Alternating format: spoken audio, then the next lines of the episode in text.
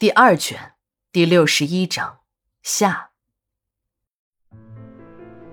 老王围着彪子的尸体转了两圈，一拍大腿，连续的骂了几声娘。我们知道，老王一定是有了什么发现。果然，细心的老王在彪子的命根子下方观察到了一个金属环，那个金属环呈灰白色，小兄弟上的肉都被勒出了一个圈儿。老王虽然发现了这个东西，可他也说不清这到底是什么。还是张哥给大家解开了谜底。原来，别看这彪子长得高高大大的，可却是地地道道的阳痿。婚后被老婆二妞发现后，两口子便开始了求医之路。彪子的老子是老干部，家境那是相当的殷实，也给这两口子求医创造了经济条件。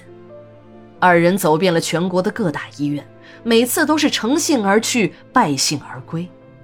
彪子的父母是老脑筋，一门心思的就只想抱孙子，可这儿子不争气，他们也没办法。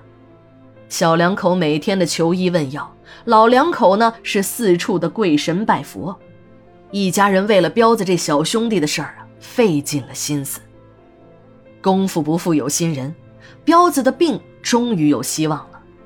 彪子爹一个在公安局工作的战友告诉他：“你儿子的病啊，医是医不好的，我给你介绍个人，这个人也许会帮到你。”当彪子爹问这人是哪儿的专家时，战友笑而不答：“你等着就是了，三天后你在大酒店摆上一桌，档次一定要够，信一定要诚，迎来这个贵客啊，你就等着抱孙子吧。”彪子爹一看战友如此的和自己拍胸脯，那这事儿一定靠谱啊！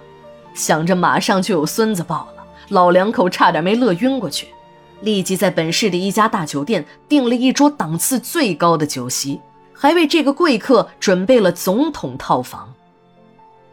万事俱备，只等贵客上门了。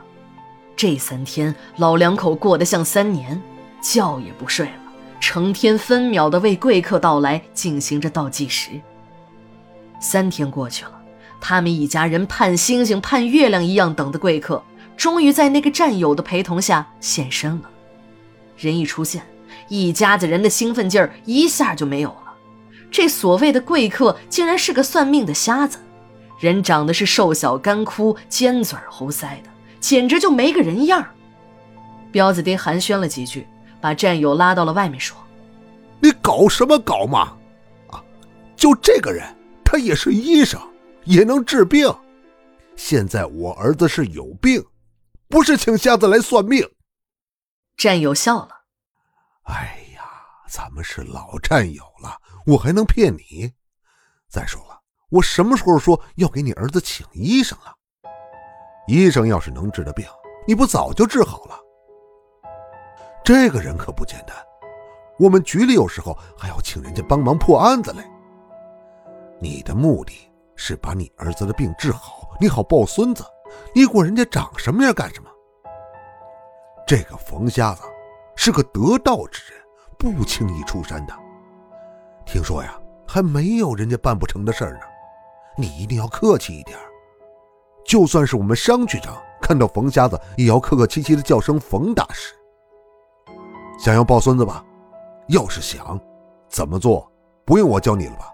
被战友这么一点拨，彪子爹也明白过来了。对呀，管他是黑猫白猫，能捉老鼠的才是好猫。那些广告打的是山响，牛皮都险些快吹破了。什么教授、博导、专家，不一样也没治好自己儿子的病吗？这奇人自有奇相，说不定这次就还真有门呢。彪子爹立刻换了一副面孔，在席间，一家人轮番的给冯瞎子敬酒，大师长，大师短的叫个不停，把这冯瞎子差点没捧上了天。